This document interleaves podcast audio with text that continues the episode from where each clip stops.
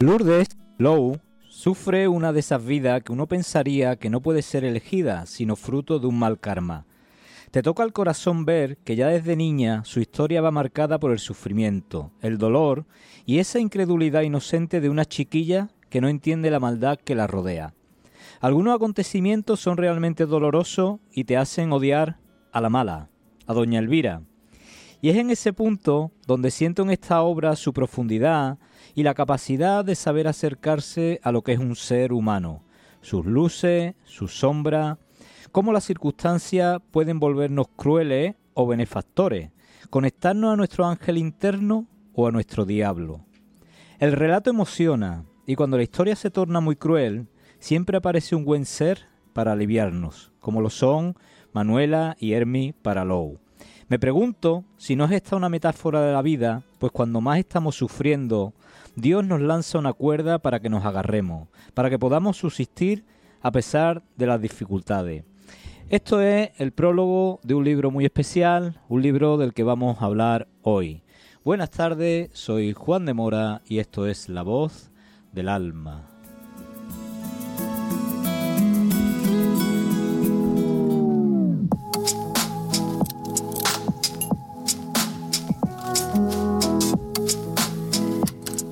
Este libro se llama Dharmática Low, Lu, y he tenido la suerte de que su autora me pidieran hacerle el prólogo.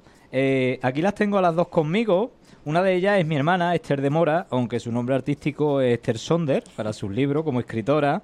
Ella ha publicado Autopsia de una bruja, Analesi, y esta es su tercera obra. Eh, también dirige su propio centro de estética avanzada en Palomares del Río, aquí en Sevilla. Y por otro lado, tenemos aquí, recién llegada de la ciudad del Turia, de Valencia, a Mari Carmen Ridaura, astróloga, profesora de astrología, tarotista y bueno, y ahora también escritora. Eh, buenas tardes a las dos. Buenas. tardes, Juan. ¿Cómo estáis? Arrímate un poquito el micro, Mari Carmen. Eso es. ¿Así mejor? Así mejor, sí. ¿Qué tal? ¿Cómo estáis? Bien. Pues eso, recién llegada totalmente. y muy contenta y encantada. Muchas gracias, Juan, por invitarnos, por mm. compartir este espacio contigo. Estamos muy emocionadas. Hoy hacemos la presentación aquí, así que para nosotras es algo importantísimo. Es muy bueno esto porque, bueno, un poco Mari Carmen acaba de llegar con su avión, acaba de aterrizar y me la ha traído para la radio y ahora salen de aquí y esto es como los artistas, ahora salen de aquí, ahora se van a la presentación, os tenéis que ir acostumbrando a estas cosas, claro, si, si el libro el libro se tiene que leer mucho. Mejor que los artistas, ¿eh? en el recibimiento a los sevillanos que ha tenido no... Sí, sí, con el rebujito en el coche. Ha tenido recibimiento con el rebujito, de verdad que esta entrevista se puede complicar, ¿eh? Pero... yo encantada, ¿eh? Yo, bueno, me, yo me dejo querer. Vamos a hablar de este libro, que este libro me parece que es muy interesante, que tiene mucho para aportar. Eh, le voy a preguntar primero a Esther. Esther, mm, ¿cómo nace el libro? Cuéntanos. Pues nace de una conversación entre amigas. Eh, la verdad es que Mari Carmen y yo eh, podemos hablar de 10.000 cosas en una sola conversación, cambiamos de registro muchas veces, pero siempre terminamos hablando de un proyecto. No sé cómo lo hacemos, pero empezamos hablando de cualquier chorrada de la vida y acabamos diciendo, esto hay que sacarlo. Y, así nace eh, Luz, de, una conversación de amigas. Y bueno, Mari Carmen, cuéntanos un poquillo de cómo fue esa conversación, cómo, ¿no? Porque me ha dicho cómo nace, pero no me ha dicho cómo, cómo, cómo no me ha dicho un poquito los detalles.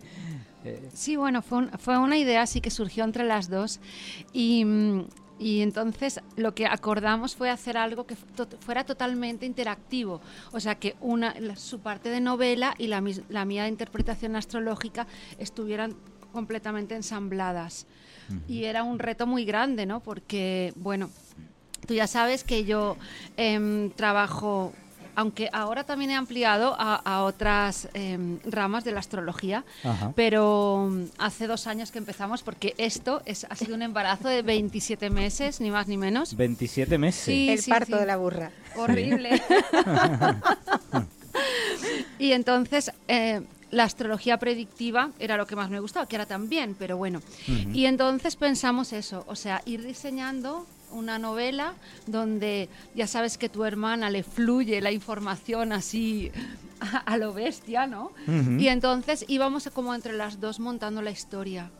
y que todo se viera, todo lo que ella iba narrando, se, se, se viera reflejado en la carta natal y en las técnicas predictivas de los protagonistas. Ajá. ¿Y cómo sacabas tú la, la carta natal del protagonista? O sea, me imagino que Esther te, te iba describiendo cómo era el protagonista y tú ahí ibas diseñando una carta o cómo? Eh, diseñando no porque las cartas son reales. O sea, son- sí, sí, son reales. O sea, si tú buscas con la información, porque ahí están los datos en el libro, si tú buscas los datos, es, esto es una carta real. O sea, no es que yo iba diseñando, ah, pues la persona esta le pega que tenga un, un Plutón angular, Ah, tal. bien. No, sino yo, yo fui buscando en el tiempo, que eso es un trabajo muy costoso, a alguien, ¿no? que encajara perfectamente en la idea que teníamos de la protagonista o de bueno o de todos los personajes entonces Es decir, que Doña Elvira existe. Es- ¿Existe Doña Elvira? Claro. Tiene que Exi- existir. ¿Existe Tiene la que mala? existir. Tiene que Uy, existir, uy, claro. uy, uy, uy, uy, Sí, uy. todos existen Pero no vamos a desvelar su identidad real. La desconocemos, pero porque bueno. yo, yo ya tengo gente que ha leído el libro y claro, le entran ganas de coger a Doña Elvira por, por el cuello. Sí, sí, sí. es que es, es horrible la mujer es tremenda sí, sí, sí, sí. Qué es curioso. el mal Y bueno, tú has dicho que, que a Esther le, le fluye, ¿no? Esa información. ¿Cómo, ¿Cómo te va fluyendo la historia, Esther? Pues es curioso porque a mí me suele nacer antes el título y la portada, antes de Ujú. tener la historia, o sea, voy un poco a la inversa. ¿Cómo me suelen hacer? Explica eso.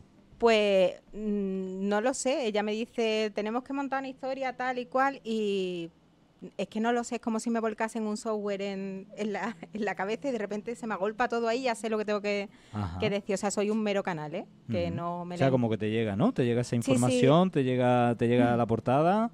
Me llega, lo visualizo, la portada, el, el- el título, ¿verdad? Siempre nace antes. sí Y después la historia, eh, hay, eh, hay veces, de hecho, que me siento a escribir y yo, claro, tú que eres escritor también lo sabrás que muchas veces tú te- eh, vives 24 horas en la historia, o sea, te vas a dormir, te estás duchando y estás pensando, pues voy a tirar por aquí, voy a tirar por allí, y después te sientas a escribir y, y no tienes tú eh, mano de cambiar a los personajes ni de cambiar lo que tenga que suceder, porque es como que te lo van, te lo van chivando y te van diciendo, por ahí no, o sea, por aquí, y, y tú puedes decir, bueno, pero si es que yo quería que fuese por aquí, te dicen, no, no, es que no es tu historia, ¿sabes? Tiene que ir por aquí, ¿no? Y es como... No es como tú quieras. No es como yo quiera, no, o sea, soy un mero canal. Claro. Bueno, pero eso está muy interesante. Tú has hablado de mi caso, eh, en, en mi caso es distinto, ¿no? Yo creo que eso es bueno lo compartamos para la gente que escribe y que son escritores y yo creo que cada, cada escritor tiene su forma, ¿no? Tú a lo mejor vives esa, eh, de esa forma esas 24 horas con tu libro en la mente, ¿no? Y cómo se va desarrollando todo. Y yo lo suelto y yo es cuando me, cuando me siento, entonces empieza igual como a ti, ¿no? A llegar toda la información y a fluir ahí. Pero es interesante que siendo hermano pues nos pasa a los dos Parecido. ¿no? parecido esta historia. Alguien nos tiene que estar chivando. Bueno, y el título, Dharmática Lu. Sí. ¿Por qué? Pues dharmática es porque es una palabra que a mí me, me resuena mucho, el dharma, ¿no? Yo cuando descubrí que además del karma, que creo que todos más o menos, en mayor o menor medida nos hemos enfrentado a él, pues mm, saber de la existencia del dharma, que, que en vez de un- una lección que tienes que aprender, es como un regalo, como un merecimiento, eh, me pareció fascinante, porque además Lu, Lourdes, eh, que le puse ese nombre porque era católico y porque, bueno, tenemos una prima que se llama así y, me, me gustó, eh, pues es como un regalo para muchas personas. Oye, Mari Carmen, y, y en la carta de Lu, eh, ¿podemos ver dónde está ese sufrimiento tan grande que tiene? eh, o, o no, o no se puede desvelar Sí. mucho de por ahí. La carta de Lu, que tiene muchos puntos en común con la mía, aunque Lu no es, la, la vida de Lu no tiene nada que ver con la mía, pero sí que tiene em, elementos en, en puntos estratégicos de la carta. Yo creo que eso básicamente con ese Plutón en casa 8, en la cúspide de la casa 8, yo le monté la carta, o sea, busqué eso exactamente, Ujú. que tuviera Plutón en la cúspide de la casa 8, que le da toda esa energía de muerte, de situaciones límites, de traumas. Luego un Neptuno angular en el medio cielo, como tengo yo, Ajá. y una luna en casa 7. Es- esas tres, esos tres elementos son comunes entre Lu y yo. y entonces... em, eh, todo esto, ¿no? Y, y, otros puntos, otros elementos de la carta nos van hablando. Bueno, también le metí partes arábigas, el infortunio junto con la luna. Entonces, bueno, ciertas, ciertos aspectos, ciertas consideraciones que es lo que van, lo que van como denotando, ¿no? La condición que ella va viviendo. Pero es una carta potente la de ella. Y luego la, hice como con sinastría con la mía también, porque su, su sol cae en mi ascendente. O sea, eh, claro, intenté que hubiera una, una compatibilidad con la protagonista y nosotras. Claro. Eh, em, para la gente que le gusta la astrología, ¿no? Como a mí, que estoy, estoy aprendiendo, además con alguien que tú conoces, que es Astro Ariadna Flores. Sí, mi compañera. es compañera tuya, ¿no? Claro, claro. Eh, por ejemplo, explícanos un poquito, esa, esa luna en la casa 7, ¿qué, ¿qué es lo que le da el tener la luna ahí? Bueno, pues así, simple básicamente cambios en las relaciones. Donde está la luna siempre hay una energía cambiante. Y las casas son las áreas de la vida donde ocurren las cosas. La casa 7 son las relaciones, por lo tanto tiene eso. La luna, le metí la luna angular justamente en la cúspide de la 7 para dar la importancia de la madre. Para que el arquetipo de la madre fuera un personaje importantísimo en su vida le, pongo la luna al Leo también, como la tengo yo. sí, la verdad. Pero le coloco encima el infortunio y el parte de la cemena. Entonces, eso le carga de un significado muchísimo más doloroso a esa luna, que aparte eh, las personas con la luna en casa 7, aparte de todo eso, pues también eh, podemos hacer consultas y dedicarnos a todo lo que sea más terapéutico, que no es su caso, no es el caso de Lu, pero bueno, consideré que era bueno para el tema de meterle la angularidad porque obviamente tú cuando vas a, construir una carta, tú em, es, muy complejo, ¿no? El, que todos los planetas encajen como tú quieras. Y te puedes ir en los años, en los meses, en los días y en las horas a construir lo que tú quieres, ¿no? Y es, es bastante complicado, pero bueno, yo creo que conseguimos una carta bastante potente. Y el que estén los planetas en ángulo le dan más fuerza a esos planetas, ¿no? Tienen, más, tienen más potencia, ¿no? Sí, sí, claro. Sí, sí, el planeta angular es el planeta dominante. Muy bien, muy bien. Bueno, Esther, ¿y, qué se va a encontrar las personas que, lean el libro? ¿Qué van a encontrar en él? Pues se van a encontrar una historia eh, que está inspirada en hechos reales. Me documenté bastante y he hablado con, muchas personas, ¿no? Eh, pues que han sido eh, han estado afectadas por algo que le ocurra a Lu, que no se puede decir porque haríamos spoiler, pero que, que es que cuando la lean lo van a entender y es algo que pasó durante la época de la transición, eh, con anterioridad durante el franquismo mucho más, evidentemente, pero que, tocó a muchas mujeres que podrían haber sido nuestras eh, vecinas, nuestras abuelas, nuestras madres, y, que era algo muy, muy duro y, bueno, se van a encontrar una historia real, porque lo van a vivir como, como tal y una historia pues que marca muy bien el papel de la mujer eh, en aquella época y en, bueno, en lo que nos queda todavía. Hay mucho sufrimiento en ese personaje y sin embargo no pierde su, su alegría por la vida. ¿Qué, qué, qué, nos enseña eso? ¿Qué, ¿Qué, nos enseña eso en el libro? ¿Qué nos muestra?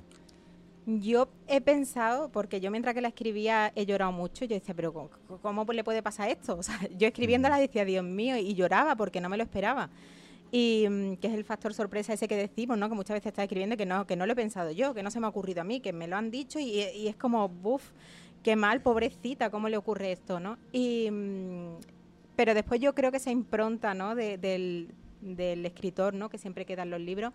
Yo soy una persona muy optimista, que también he pasado mucho en mi vida, como tú bien sabes, y que, y que creo que, que la, no sé, será mi forma de ser, de afrontar la vida eh, esto es un teatro, como tú siempre dices, y al final se trata de, de, desmarcarse un poco ¿no? del papel. Sabe que son vivencias que nos tocan y que vendrán también mejores, o sea que ella es optimista. Porque claro, ahí, ahí va la, la siguiente pregunta, aunque tú ya te has adelantado un poco. Ah. Em, ¿Qué hay de Esther en, en, en, la obra? De Esther en la obra, eso, el, la resiliencia, el, la lealtad hacia los suyos, ¿no? Yo creo que lo que yo tengo en común con Lu eh, es la lealtad hacia las personas a las que quiere, cómo intenta ayudarlas y demás. y, poco más, porque ya te digo que yo no, no vivía, ni siquiera había nacido en esa época y, ha sido todo pues tarea de documentación. y Mari Carmen, eh, me imagino que ella te iba pasando los avances que iba haciendo, ¿no? ¿Cómo, cómo, iba fluyendo eso? Ella te iba pasando los avances y tú lo ibas leyendo. Eh, Sí, o sea, íbamos construyendo un poco porque muchas, muchos de los capítulos antes de crearse los diseñábamos, ¿no? De alguna manera. Pues aquí eh, le veo esto a Natacires, lo veo muy fuerte, montale un accidente. Entonces yo no sabía que iba a montar y cuando lo veía, ¡Oh, ¡ostras, qué fuerte! O sea, qué maravillas has montado, ¿no? O sea, quiero decir, iba siendo como, como un trabajo en equipo totalmente. O sea, que tú también ibas participando de la parte creativa de la, de la novela. Claro, por, claro, porque si no, o sea, sincrónicamente muchas de las cosas que ella había montado, ¿vale? Yo las buscaba en la carta, en la carta de Lugo de cualquier otros personajes y decía, vale, lo veo, lo tengo. Pero otras cosas había que moverlo un poco en el tiempo o, había que meter unos acontecimientos o sacar otros. Quiero decir que para que todo quedara perfecto, perfectamente alineado, ¿no? Con la vida de los protagonistas, pues había que, matizar ciertas cosas. Entonces era como, eh, eh, es que era como un trabajo en equipo totalmente sincrónico, o sea, es que era alucinante. O sea, es que no, no, hay palabras para explicar el proceso tan mágico que hemos vivido durante 27 meses. Eso me estaba llegando. Me estaba llegando que, que se han producido sucesos mágicos, entre comillas, ¿no? Esas cosas que, que, una piensa una cosa y la otra estaba pensando lo mismo y cosas de este tipo, ¿no? Sí, sí, totalmente. Así, tanto para lo bueno como para lo malo. Exactamente, ¿eh? eso iba a decir, tanto para lo bueno, para la construcción de la novela y para la inspiración y la intuición y todo eso, toda la parte más bonita y que fluye más, que para el tema de los obstáculos. Hemos tenido increíbles, o sea, innumerables que jamás nadie se los creería, solamente ella y yo sabemos lo que hemos vivido a nivel personal cada una, a nivel profesional y luego los millones de obstáculos que nos hemos encontrado desarrollando eh, con la novela, poniéndola, poniéndola en la calle, ¿no? O sea, ha sido muy fuerte. ¿Habéis pensado en algún momento en tirar la toalla, en decir, mira, esto... Nosotras jamás. Vamos, que estás hablando con dos con Marte en Escorpio. Es ah, imposible que nos rindamos. Ahí hay, bueno, ahí hay una energía muy fuerte. Somos las dos, bueno, unas fieras. y, y, esos obstáculos que... Mm, Onda Capital 95.1 FM.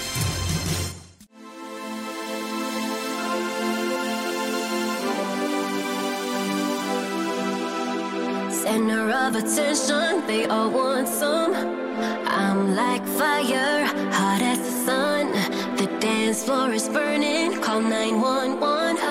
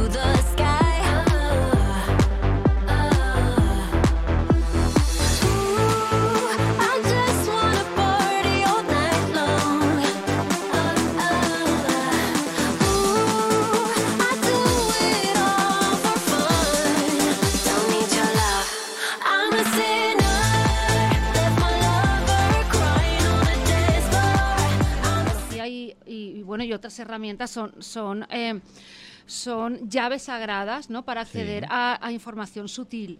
Entonces, eso, eso ya mueve demasiado, ¿no? O sea, y tú sabes que ahora mismo la astrología está llevando, eh, está, está llevándose a un lugar, ¿no? Donde no estaba hace unos años. Sí. Se le, se le está metiendo mucha caña, Se le está dando un caña, sí. Se le está metiendo fuerza y, y, la gente ya está trabajando mucho más la astrología y todo eso. Entonces, por una parte, es un conocimiento superior que no interesa tampoco. ¿Mm?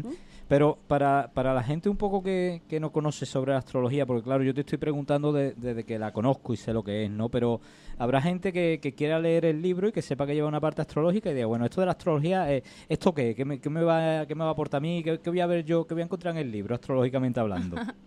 Bueno, mira, la astrología es el arte de leer el cielo. Es la capacidad que tenemos de ver qué es lo que hay escrito para nosotros y cómo se puede manifestar en este plano material. Básicamente es eso, ¿no? Es hacer una lectura de aquello que está codificado para nosotros. Hay una parte de información que se va a cumplir sí o sí Ujú. y en el tiempo establecido y otra parte que tiene que ver con el libre albedrío y que nosotros podemos atraer o repeler dependiendo de nuestra condición energética o de lo que sea. Entonces la astrología básicamente lo que te da es el mapa psíquico de cuáles son tus dones, tus talentos y cómo te mueves en cada una de las áreas de tu vida. Si vas a tener facilidad para ganar dinero o si vas a tener cambios de pareja o si vas a tener buena salud o, o un trabajo maravilloso. Eso por un lado. Y por otro lado es qué es lo que te va a ir pasando y cuándo. ¿M? Ujú. Eh, O sea, una hay- hay una- mudanza hay- en tanto. el- Claro, hay, hay, Claro. una, hay una parte más predictiva, ¿no? Sí. Me- se me está asemejando mucho a, lo que yo digo algunas veces con, con el tarot, ¿no? Hay, hay cosas que vamos a vivir sí o sí porque están por destino y están escritas, como tú dices, las estrellas, Sí, total. y las vamos a vivir, nos pongamos como nos pongamos. Así es. Y hay cosas pues que dependen de, de nuestra elección, de, ¿no? de, de ese libre albedrío. Exacto. Y entonces la, la astrología puede ser como una, una buena herramienta, ¿no? Para, para guiarte ante esos procesos, ¿no? Claro, yo mucha gente que se asusta de yo no quiero saberlo, ¿verdad? Yo siempre le digo que el tener el conocimiento también te puede acercar a que tú estés preparada y que de alguna manera eh, eso ah, le des un- una salida. O sea, si un año tienes eh, en tu revolución solar, o sea, en, el- en el cumpleaños, ¿no? En la carta que se levanta con el cumpleaños, tienes un planeta malo, tú tienes que saber cómo canalizar esa energía y cómo hacer que ese año no sea tan dramático.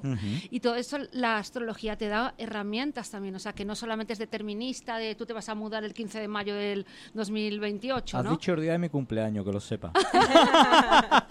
¿En serio? No sé si la fecha No, la no, vas no, a clavar, pero, pero el 15 de mayo.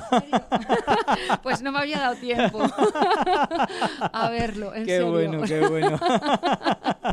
Lo tendré presente, ¿eh? por si me mudo un 15 de mayo como regalito de cumpleaños. ¿eh? Ostras. Para que veas la conexión, ¿verdad? Claro. Esther, fuerte. ¿qué- a, a- a quién le recomendaríamos el libro? ¿Es un libro para todo el mundo? ¿Es un libro para un un público en especial? ¿Tú a quién le recomendarías el libro? Es buena pregunta, porque realmente como mis libros son tan diferentes eh, los unos de los otros, en este caso se lo recomendaría a alguien que le guste acercarse a, por ejemplo, gente de nuestra quinta, ¿no? Que, mm, bueno, de mi quinta. Oye, ¿eso es un tirito aquí a, a- Sí, a tu, a hermano sí, o qué? sí, o, a lo los suelta, dos, ¿eh? así a los Sí, dos. los- el dos. tirito lo pega, Ella ¿no? puede, lo suelta. No, pero es verdad que, que, por ejemplo, nosotros esos libros, ¿no? Por ejemplo, de la mm, Almudena Grande, ¿no? Que es un referente de, em, en libros, ¿no? De esa época. Y, y se nos hace a lo mejor muy denso porque estamos acostumbrados a rápido, a- al, placer momentáneo y demás. Este libro te va a acercar a una época en la que a lo mejor vas a entender mejor a tu madre, a tu abuela, el por qué en el inconsciente colectivo la mujer es tan machista. Eh, después hay personas que, bueno, mm, supongo que con el boca y boca mm, se verá, llegará el tema del spoiler, porque al final se sabrá. Claro. Pero, Pero no bueno, aquí, todavía aquí no. Todavía aquí no, ¿vale? Entonces, bueno, sí es una historia, es un drama, ¿vale? Eso hay que avisarlo, que quien vaya buscando un libro divertido, plan tal, no. Va a emocionar. Va a emocionar, es un drama, eh, tiene historia, pero se hace todo muy trepidante, ¿verdad? Muy rápido, Sí. no, no carga nada. Y, mm, y es un libro que te hace replantearte tus tu, mm, daños, ¿no? tus heridas de la infancia, de la adolescencia.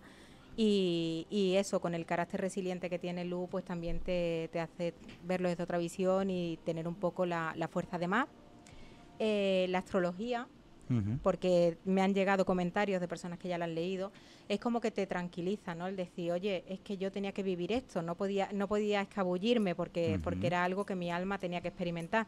Por lo cual el verlo a nivel astrológico es como decir, bueno, me libero un poco de esa culpa, de esa carga, porque no era algo que, que- que yo tenga nada que ver ni que yo haya propiciado, sino que tenía que vivirlo. Oye, lo he vivido lo mejor, lo mejor que he podido y. O sea y que por- eso por es- reconforta. Por esa parte es una especie de autoayuda, ¿no? Porque Sí. es como, ¿no? te enseña a ver esa resiliencia de ese personaje que, que sufre tanto, pero que sigue para adelante. Siempre. Sí, totalmente. El hecho de que emocione, eh, yo lo sé porque lo, lo he leído, porque me pediste el prólogo y, y cuando lo estaba leyendo eh, me llegaba, me tocaba. Y el otro día es curioso, hablaba con una amiga de Madrid de, de Mirando al Cielo de mi libro y me decía, es súper emocionante, me está haciendo llorar. Y, y claro, yo lo decía, es que cuando yo lo escribía lloraba. Cuando yo estaba escribiendo había momentos que yo me ponía a llorar, llorar, llorar y es justo lo que has contado tú aquí, ¿no? Entonces, Sí. Para mí está garantizado que cuando el autor está emocionándose con el libro, quien lo va a leer se emociona. Porque habrá gente que resuene con tu alma que se va a emocionar. ¿Sabes? Esto no es... A ver, que se- no se vaya a pensar la gente que va a leer el libro y se va a deprimir. No, no, no. La resiliencia sobre todo. a ver, si yo ¿para qué me voy a comprar el libro que me voy a Pero, de pero si nos han llegado comentarios de, oye, no lo puedo dormir, no lo puedo leer Sí, antes de por la dormir". noche no, Por la noche no. que me da miedo. sí, sí, porque como es tan, no sé, tan Sí. traumático lo que le ocurre a ella, ¿no? A Lu, es como que, que quedarte esto antes de dormir eh, no, no es aconsejable. Pero oye, en la vida, en la vida nos pasan también vida. cosas traumáticas. Claro, Claro. eso ¿no? es así. Aquí habemos tres que seguro que hemos vivido traumas. Así es. Entonces, eh, eh, al final, el, el libro es muy real Mucho. de muchas cosas que suceden y que duelen tanto y que, que la persona tiene que afrontar, porque es que hay que, hay que, hay que afrontarlo. Sí, no hay más. O sea, al final uno tiene la capacidad para hacer una gestión de las situaciones, por muy traumáticas que sean, ¿no? Sí, totalmente. Pues seguiremos ahora con, con Dharmática Lu, lo voy a mostrar aquí, que lo vean nuestros oyentes, que vean esa portada tan bonita. Y eh, eh, lo llevo un poquito más para allá, me dice mi técnico. Ahí, gracias Marina. Eh, Siempre está Marina atenta a los detalles. Nos vamos con los patrocinadores y ahora volvemos. Seguimos en La Voz del Alma eh, hablando con Esther Sonder eh, y también con Mari Carmen Ridaura. ¿eh? Eh, estamos hablando sobre el libro Dharmática Low, estamos hablando un poquito sobre la escritura, sobre la astrología. Esther, ¿tú, tú cómo empiezas en, en esto de, de la escritura? Porque este es tu tercer libro, como hemos hablado. Tu primer libro, Autopsia de una bruja. ¿Cómo te da a ti por escribir? Bueno, yo empiezo en la escritura, yo ya desde niña, de- en el instituto ya, llevaba siempre una libreta donde escribía. Y de hecho en los recreos eh, me quedaba metida en la biblioteca con tres o cuatro amigos y amigas, en los raritos, haciendo maratones de poesía y de escritura. O sea que me viene de, de largo. El tema de publicar, bueno, escribí Autopsia de una bruja eh, porque la maternidad para mí fue un proceso eh, difícil. Eh, tuve un parto a vida o muerte y entonces eso me, inspiró a escribir una historia que quería legarle a mi hija, ¿no? Y, mm, de ahí nace Autopsia de una bruja. Eh, después eh, está Analepsis, que Ujú. Analepsis es totalmente diferente. Era en la pandemia, todo aburrido, todo muy negativo. Necesitaba una vía de escape y al final para mí la escritura es la, la vía de escape, bueno, es mi, mi manera de sobrevivir, ¿no? Así que, mm, que Analesi es totalmente muy diferente a todo, es muy divertido, muy borde. O sea, lo empezaba a escribir y decía, Dios mío, yo cómo voy a poner esto, voy a borrarlo, que esto no me representa. Estas palabrotas, ¿no? sí, sí, es muy mal hablada la, la protagonista. Y entonces, bueno, eh, al final lo que decíamos antes, ¿no? Te dicen, no, es que el personaje es así, tú ahí no interfieres y tiene que, que seguir la historia. Pero es muy divertida, es un suspirito, es, es- es- bueno, estoy escribiendo la segunda parte también porque, porque ha, de- ha tenido éxito. Ajá. Y, mm, y Dharmática, pues, pues eso, en una conversación, yo estaba empezando a escribir la segunda parte de, de Analepsis, pero en una conversación con ella fluyó y dijimos, vamos a darle prioridad, aunque la prioridad ya tarda 27 meses, pero, pero, pero bueno, Sí. tenía, que, tenía que nacer. Y son libros muy diferentes entre sí. Eh, ¿Has sentido ese síndrome de, de- del escritor, ¿no? Cuando publica algo y gusta, ¿no? Tú sacas autopsia de una bruja, le gusta a la gente. Eh, el, el siguiente de si, ostras, gustará, no gustará. Ese bloqueo de si puedo seguir escribiendo, no puedo seguir porque no sé si va a gustar. ¿Ha- ha- ¿Has pasado por ahí? Siempre. Siempre. De hecho, tengo una lectora en Córdoba, Belinda, una maravilla, que es la primera lectora a la que no conoces, que te escribe, te dice, oye, que tu libro me ha encontrado a mí, ¿no? Y me ha reconciliado con la lectura y tal. Y yo cuando ella ya se declaró fan, que yo decía, Dios mío, ¿una fan? ¿Ya tiene una fan? Ya tengo una fan. y ella, por ejemplo, yo me guío mucho por ella, ¿no? Porque, porque cuando saqué Autosia le, le fascinó y cuando saqué Análisis le dije, oye, que lo mismo ya no, no dejas de ser fan, ¿sabes? No te gusta, porque es que tienen registros muy diferentes, eh, el vocabulario, la forma de escritura, todo. Y le dije, oye, mira, que lo mismo no, no te... Pero bueno, le gustó incluso más. Y, y ahora con Dharmática me pasó igual, que yo le decía, oye, que, que es que vuelve a ser muy diferente. O sea, ninguno tiene nada que ver con lo anterior, son historias que, que nacen. Y, y lo que sí, todas lo que tienen en común, eh, mi forma de escribir, es que todas son hechos reales ocurridos o a terceros, o a amigas, a personas cercanas, o a mí, a todo. Siempre, mis libros todos son basados en hechos reales, ¿Ha utilizado la escritura como algo terapéutico? absolutamente. Mi forma de sobrevivir. Vale, sí. Eh, la forma de sanar algunas cosas, ¿no? Plasmarla Sí. en, en letra, ¿no? Sí, es una forma de entrar en catarsis, de, de liberarte, de incluso de entenderte a ti misma a través de los personajes, porque aunque no le pase exactamente lo mismo, eh, hay cosas que, que yo aprendo de ellos, en un montón. ¿Y hay algún personaje que diga tú, estoy enamorada de este Sí. personaje? Belmont. Belmont. Belmont de Analysis Forever. O sea, me, Ah. me inspiré en Stanley Cooper, el actor de un árabe imponente. Bueno, franco, franco árabe en realidad creo que Muy Pero- guapo, muy guapo él. muy guapo y Análisis es mucho de amor, te mueve mucho, ¿no? El chakra corazón y es mm, ahí sí te enamoras. Después tengo eso, mucha empatía hacia todos los personajes, ¿no? ¿Y Sobre hay, todo. y hay alguno que, que diga tú, uff, odio este personaje? No lo puedo ni ver. Doña Elvira. Doña Elvira. Me da ¿no? pena, ¿eh? O sea, al final me da pena, porque además se ve en el libro que las personas que son tan malas mm, realmente viene de, de que no se aceptan a sí mismos, de que tienen algún conflicto interior y, y no es que sean malos por naturaleza, sino que... Esto es interesante, ¿eh? porque vemos la, la- la maldad con la que ella actúa en el libro, ¿no? El daño que, que hace. Pero después cuando tú, como tú has dicho, elevas un poquito esa comprensión, ¿no? Y ves que esa mujer pues también ha tenido su vivencia, su historia, que viene de, de ciertas cosas. Mm, No es que justifique sus acciones, no justifica lo, lo mal que se porta, pero como que puedes llegar hasta, hasta entenderle y hasta sentir esa compasión, Sí, ¿no? es una compasión. Al final dices tú que... Qué pena. Yo mientras iba leyendo le iba cogiendo un poquito de coraje. ¿eh? Decía, hay que ver la Elvira. Como poco. La Elvira esta, sí, sí, te, va dando un poquito de coraje. Pero también voy viendo la otra parte, ¿no? Eh, voy viendo la parte de Luz, donde ella pues va sufriendo todo eso, pero al día siguiente se levanta otra vez. Y, y ahí hay un mensaje, ¿no? El mensaje que llevamos diciendo toda la tarde de, de eso, de la resiliencia, de que todo no es lo que nos pasa, sino cómo lo afrontamos, nuestra forma de ver la vida, nuestra positividad intrínseca, ¿no? El, La eso de fuerza. la fuerza. sí. Esa fuerza que tenemos, que somos más fuertes de lo, de lo que creemos. Sí. Eh, Mari Carmen, ¿y tú cómo llegas a, algo así un poco tan esotérico, ¿no? Como sobre todo antes, ahora ya está un poquito más, más visible, como la astrología. ¿Qué te lleva a tomar ese camino? Bueno, yo la astrología me inicié más tarde en ella, yo el tarot muy joven, con 13 años yo ya llevaba unas cartas en la mano y mm, aunque durante periodos sí que es verdad que me he alejado un poco más del camino espiritual y me he adentrado en otros mundos, pues de todo, o sea, en recursos humanos y en otros temas, ¿no? De la, en la psicología. Pero la astrología a mí siempre me ha gustado. Yo he sido siempre, eh, he sabido calcular el ascendente a ojo, siempre he sabido cosas así básicas de astrología y siempre me ha gustado. Y empecé a, a leer eh, libros de Liz Green, y Sasporta, Alan Leo, y desde la astropsicología. Ujú. Y como soy psicóloga, pues quieras o no, es como la rama que más te va vibrando. Ajá. Y, y- y tenía la sensación de que me faltaba algo, ¿no? Y lo que me faltaba era la estructura y, y- y la base, la solidez que te da la astrología tradicional. Sí. Y entonces empecé a estudiar en, con- en Huila y, y con mi maestro.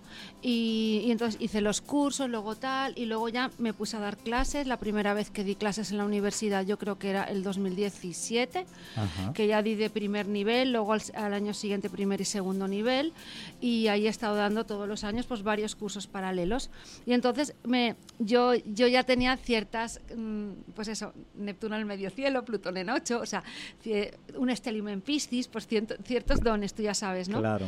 entonces, bueno, entre eh, la parte que canalizas ¿no? en una consulta y la parte de contenido teórico que aportas y de interpretación, pues entonces eh, empecé como a, a manejarme muchísimo mejor con, con la astrología y con el tarot, realmente. Ajá. O sea, me, me gusta Conectaste más. ya más, ¿no? Con la Sí, astrología, a mí ¿no? me, gusta, me gusta más. Es curioso porque... Pero es excelente como tarotista, ¿eh? Sí. También lo digo. Ay, bueno, sí, no, qué, qué mal ha quedado, perdón. per- no, no, perdón. Sí, no. Claro, tú- Regular. oye, o hay que sea, ace- o a no, no, hay que, hay que aceptar, hay que aceptar lo que nos dicen de fuera. Oye, si, Sí, si te dicen que eres excelente, verdad. se dice gracias, Claro, claro, es verdad, claro, gracias. gracias, claro. es curioso, ¿no? Porque eh, me siento un poco con lo que tú has contado, ¿no? Yo he estado estudiando dos años astrología cabalística, eh, que me ha dado muchísima información, ¿no? Mucha conexión espiritual, pero me hacía falta una estructura. Como te pasa a ti, entonces ahora estoy liado con la astrología tradicional, Sí. pues claro, pues el saber los planetas, los signos, los, la- los aspectos, el saber las la luminarias, donde se colocan Sí. las cosas, o sea, es que eso es importante. Sí, porque en astropsicología el tema de dignidades planetarias, o sea, la, la fuente tradicional de, de los antiguos, em, la, la obvia para ciertas cosas de interpretación, ¿no? Entonces, yo, yo siempre veo el punto de inflexión cuando lo del COVID, que los astrólogos de tradicional decíamos, o sea, es- si está Júpiter en caída en Capricornio, o sea, va a expandir lo negativo.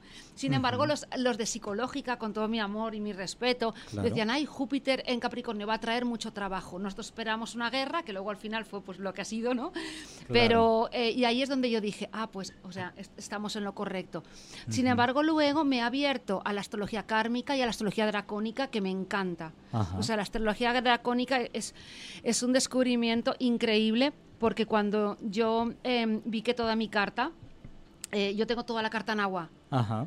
toda la carta en agua. mucha agua. Yo ¿Y- todo. ¿Y, te falta algún elemento? A mí, me, me- bueno, tengo fuego la luna, Sí. me fal transpersonales en tierra, que es como, o sea, ellos puntúan menos, ¿no? Claro. Y, eh, y un ascendente de aire. Ajá, bueno. Pero mi carta dracónica, que es la carta del alma, porque Sí. esto es la, car- la carta de tu encarnación actual, Sí, lo que tú has venido a vivir y lo que tú has venido a trascender. sí. ¿Mm? Pero la carta dracónica es la carta de tu alma, lo que va de, de encarnación en encarnación. Entonces cuando la ves dices, ah, wow, por eso yo tengo ese, ese isu o ese patrón Oye, que aquí pues, te pues cuesta eso, mucho eso más. suena muy interesante. No conocía yo la astrología Pues dracónica. es, de verdad que es brutal y te abre una perspectiva increíble. Ujú. Y luego ya ves tu carta de otra manera. Claro. Tu carta natal actual ya la ves de otra manera. Hablando de carta natal, vamos a aprovecharte que te tenemos aquí, así para que nuestros espectadores también cuando vean el programa puedan, puedan ver como una pequeña interpretación. Yo voy a mostrar mi carta, vamos, me voy a, me voy a acercar para que se vea más o menos. A Sí. ver, ahí se va viendo, ¿vale? Un poquito, para que la gente vea un poquito lo que es mi carta. Y ahora yo le voy a hacer un- una pregunta aquí a nuestra astróloga, vamos a aprovechar un poco que está aquí. Aprovecha. Lo primero, vamos a ver. mm, Yo estoy haciendo radio, aunque no es algo que, que es mi trabajo principal, ¿no?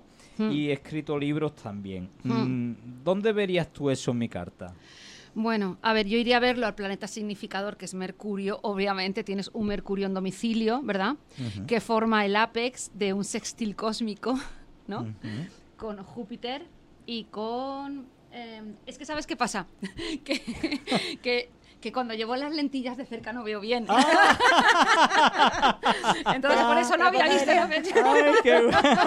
En serio, espera que lo vea así, que me lo, Ay, que me lo aleje un poco. Sí, Qué sí. bueno. Hombre, tiene que haber siempre honestidad y sinceridad. Vale, Claro. con la luna.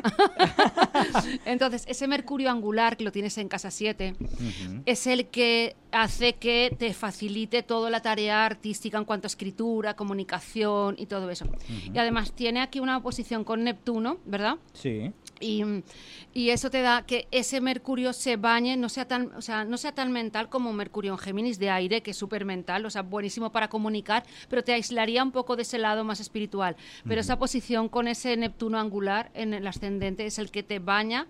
¿no? De ese cariz, claro, de espiritualidad total y te ayuda a canalizar, a, a intuir y a todo eso. O sea, qué interesante porque eh, no es solo ese Mercurio en, en la cúspide de las 7, en Géminis, tocando a Júpiter, ¿no? Que lo, lo expande todo, lo protege todo, Sí. sino que también eh, le está dando el toque espiritual el que se toque con Neptuno, ¿no? Sí, claro, ahí tienes media cometa. que tienes la oposición de Mercurio-Neptuno, ¿vale? Sí. Y hacen trígono y sextil con Júpiter. Entonces, Júpiter y, y Neptuno son los planetas regentes de Piscis, tú ya sabes. Sí. Entonces, a- aquí en Piscis es don- donde manejamos todo el tema de la espiritualidad. Entonces, lo que hacemos a ese, Neptu- a ese Mercurio es decirle, bueno, sí, tú sabes comunicar muy bien, tú te expresas fenomenal, pero ahora vas a ser que vas a de- dejarnos a nosotros llevar las riendas, ¿no? Claro. De tu vida. Claro, además yo Piscis lo tengo en el 3, que es donde tengo a Marte, que Marte ahí no está, no está cómodo, pero lo tengo en la casa 3 también, que es la casa de la comunicación, ¿no? Sí, eso, bueno, sí, tienes, si, es, si la carta está bien corregida, Sí, que yo creo que te habrán corregido a la hora del ascendente, sí. porque se utilizan unas técnicas, atacires para corregir, que seguro que mi compañera te lo habrá hecho en clase, digo yo, seguro. Ujú.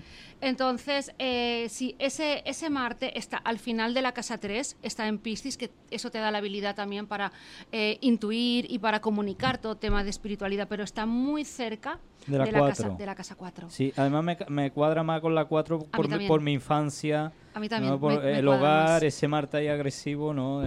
Sí, totalmente. Sí, por eso yo si, si esto no supiera que es tuyo, de un cliente, yo me la llevaba a la 4, no lo hubiera dejado en 3. no lo hubiera dejado en 3.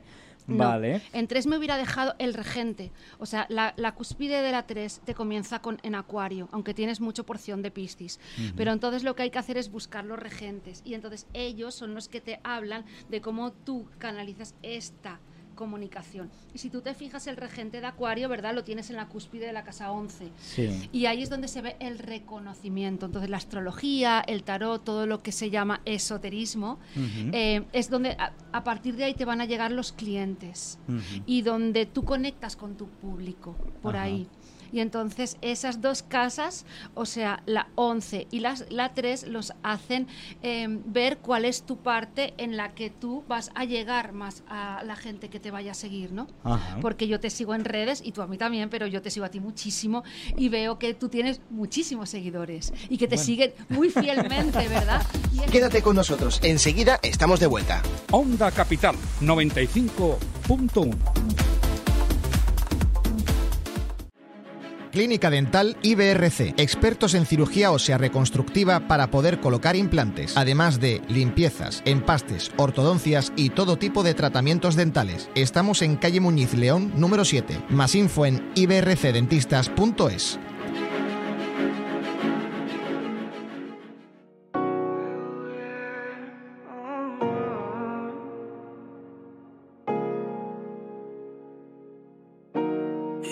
tus labios rosados yo me muero por una prueba de placer. Siempre que estoy a tu lado, lo que siento nadie más lo podrá saber. Vamos y sin censura, yo te hago todo a ti dulzura. ¿Qué pasó entre yo solo cuenta todo y si tú quieres te pone a buscar. Como tú lo mueves a pa pam pam, haciendo locura en la mañana. Si alguien te pregunta no nada, solo amaneciste en mi cama. Dale, bésame,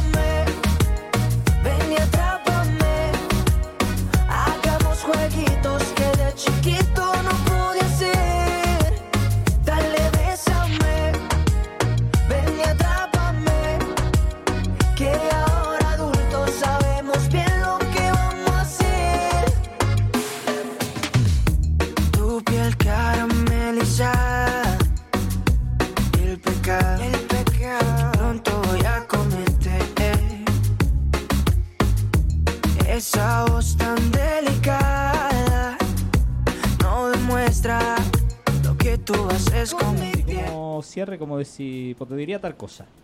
Que buena siempre, ¿eh? Que ya me han dicho que eres, Sí, que eres muy plutoniana. demasiado ¿Eh? plutoniana.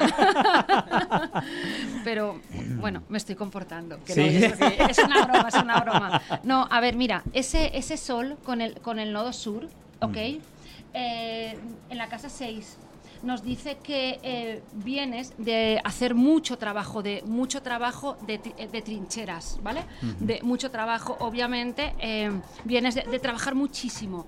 Y como si en esta encarnación tuvieras que eh, enfocar el trabajo más desde otra perspectiva, desde otro nivel. O sea, no echar 15 horas todos los días, porque eso ya, eso ya lo hiciste en otras encarnaciones. Y en esta. Ya- ya. Sí, sí, pero lo tienes Mira, que mira a mi hermana cómo tira ahí. Claro, porque ahí me dice que vienes de, de vidas en- en- de esclavitud. Don- Ajá, en donde he trabajado muchísimo. Donde has trabajado muchísimo y has intentado construir, eh, dar- darte una estabilidad económica que han pasado, a- a- han pasado sucesos complicados a lo largo de la existencia con ese tema, ¿no? Ajá. Entonces, como que vienes a, a trabajar menos, ¿verdad? Y, Y a ganar más, eso es lo que siempre he querido. a, a- a ganar más y a disfrutar más. Eso por una parte. Pero obviamente eh, es, es un sol, el sol en Tauro es mi, mi nodo norte. Tú tienes el sol muy cerca de mi nodo norte. Yo, eh, aunque, a- aunque la gente Tauro me, me ha costado un poco de integrar al principio, porque Ajá. todo lo que es tu nodo norte al principio, ostras, eh, ahora es la gente que más me gusta porque es la gente que más me enseña. Pero por sinastría, yo a ti eh, te enseño cosas hacia donde tú ¿no? Claro, es eso, claro, por eso que al principio la gente Tauro, o sea, como que me da, no sé, no me gustaba mucho, pero luego cuando tienes otra otra apertura eh, te das cuenta de lo muchísimo que tienes que aprender, de lo mismo, lo primero que tengo que aprender yo es de vuestra energía. Entonces me gusta muchísimo relacionarme con gente Tauro, me encanta. Y también te diría otra cosa, y ya, el tema de la intuición, por ejemplo, viene por esa luna en ocho. ¿Mm? Y además en cáncer, ¿no? Que está domicilada. Claro, sí. Y, y- y luego hay una cosa también que, que me, que me parece muy, muy interesante de tu carta. Pero bueno, eso ya te lo diré en privado. Vale, dímelo. pre- Hombre, sí, sí, sí, sí, sí. Si vamos a sacar trapos sucios, lo- No, no, no, no, no. Es, es algo, es algo interesante. No son trapos sucios, pero prefiero que luego. Vale, fuera, vale, fuera- fuera, de, de micro, micros. fuera de micro. Y así dejamos a todos los espectadores con las ganas de, de saber a ver qué Eh, era lo que tú me tenías que decir. algo, Bueno, bueno, te va a encantar. Me va a encantar. qué bueno, qué bueno. Oye, pues, pues maravilloso, ¿no? Eh, eh, he querido hacer esto, ¿no? Con mi carta y que, y que, y que ella, que, que ella pudiera, pues, leérnoslo, ¿no? Leernos aquí en directo, porque así podemos mostrarle a la gente lo que es la astrología, ¿no?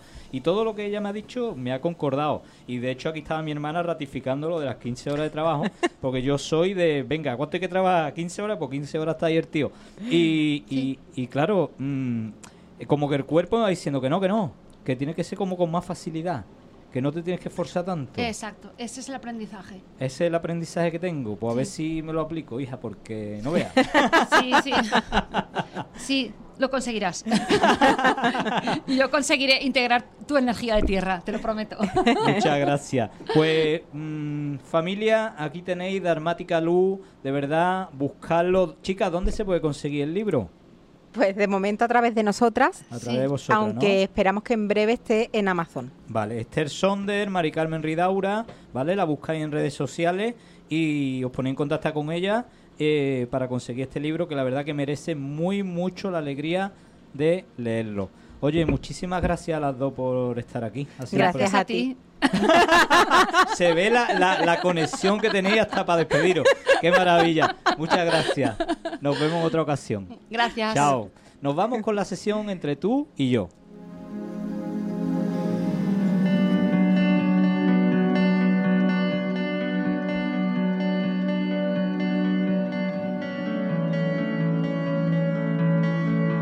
Bueno, y ya con poquito tiempo eh, me preguntaron por redes sociales, me dejaron una pregunta, ¿cómo lidiar con la incertidumbre? Bueno, es una gran pregunta porque a todos nos preocupa la incertidumbre, ¿no? Siempre queremos saber.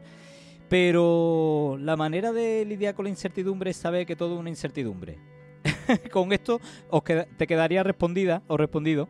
Eh, todo es incertidumbre, nunca sabemos lo que va a pasar. Hoy estamos vivos, mañana no lo sabemos. La vida es puro cambio, la vida es pura transformación. Eh, hay gente que nos acompaña hasta un punto, hay trabajos que nos acompañan hasta un punto, eh, hay situaciones que nos acompañan hasta un punto. Entonces, para lidiar con la incertidumbre hay que hacerse amigo de ella, hay que hacerse amigo de esa incertidumbre, de ese no saber y sentirse cómodo en el presente, sentirse cómodo en lo que hay, aunque a veces ese presente sea incómodo. Tenemos que buscar eh, la bendición oculta de aquello que nos está sucediendo, de aquello que estamos viviendo y sabiendo que todo es cíclico, todo va a pasar. No hay mal que 100 años dure, ni cuerpo que lo resista. Eso dicen. Así que lidia con la incertidumbre haciéndote amigo de la incertidumbre. Nos vemos el lunes que viene aquí en La Voz del Alma.